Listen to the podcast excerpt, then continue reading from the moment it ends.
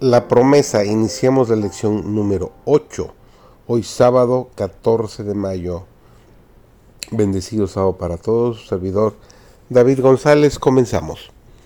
El gran acto de fe de Abraham descuella como un fanal de luz que ilumina el sendero de los siervos de Dios en las edades subsiguientes. Abraham no buscó excusas para no hacer la voluntad de Dios. Durante aquel viaje de tres días tuvo tiempo suficiente para razonar, para dudar de Dios si hubiera estado inclinado a hacerlo.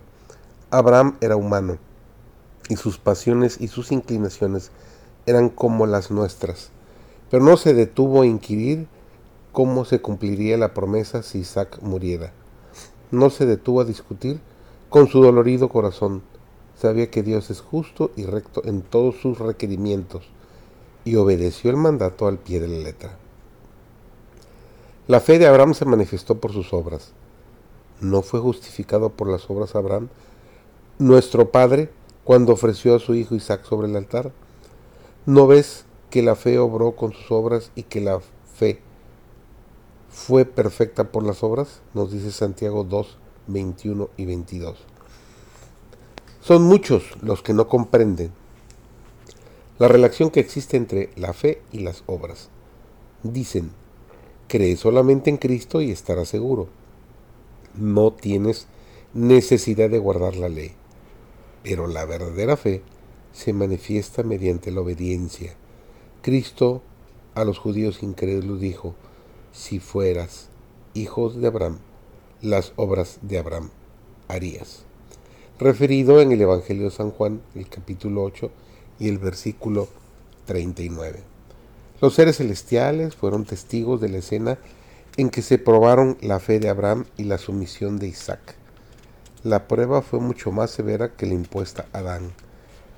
La obediencia a la provisión hecha a nuestros primeros padres no entrañaba ningún sufrimiento, pero la orden dada a Abraham exigía el más atroz sacrificio. Todo el cielo presenció, absorto y maravillado, la intachable obediencia de Abraham. Todo el cielo aplaudió su fidelidad. Se demostró que las acusaciones de Satanás eran falsas. Dios declaró a su siervo, ya conozco que temes a Dios, a pesar de las denuncias de Satanás, pues que no me rehusaste tu hijo, tu único hijo. El pacto de Dios, confirmado a Abraham mediante un juramento ante los seres de otros mundos, atestiguó que la obediencia sería premiada. Había sido difícil para los ángeles comprender el misterio de la redención, entender que el soberano del cielo, el Hijo de Dios, debía morir por el hombre culpable. Cuando Abraham se le mandó ofrecer a su hijo en sacrificio, se despertó el interés de todos los seres celestiales. Con intenso fervor observaron cada paso dado en cumplimiento de ese mandato. Cuando a la pregunta de Isaac, ¿dónde está el cordero para el holocausto? Abraham contestó, Dios se proveerá de cordero.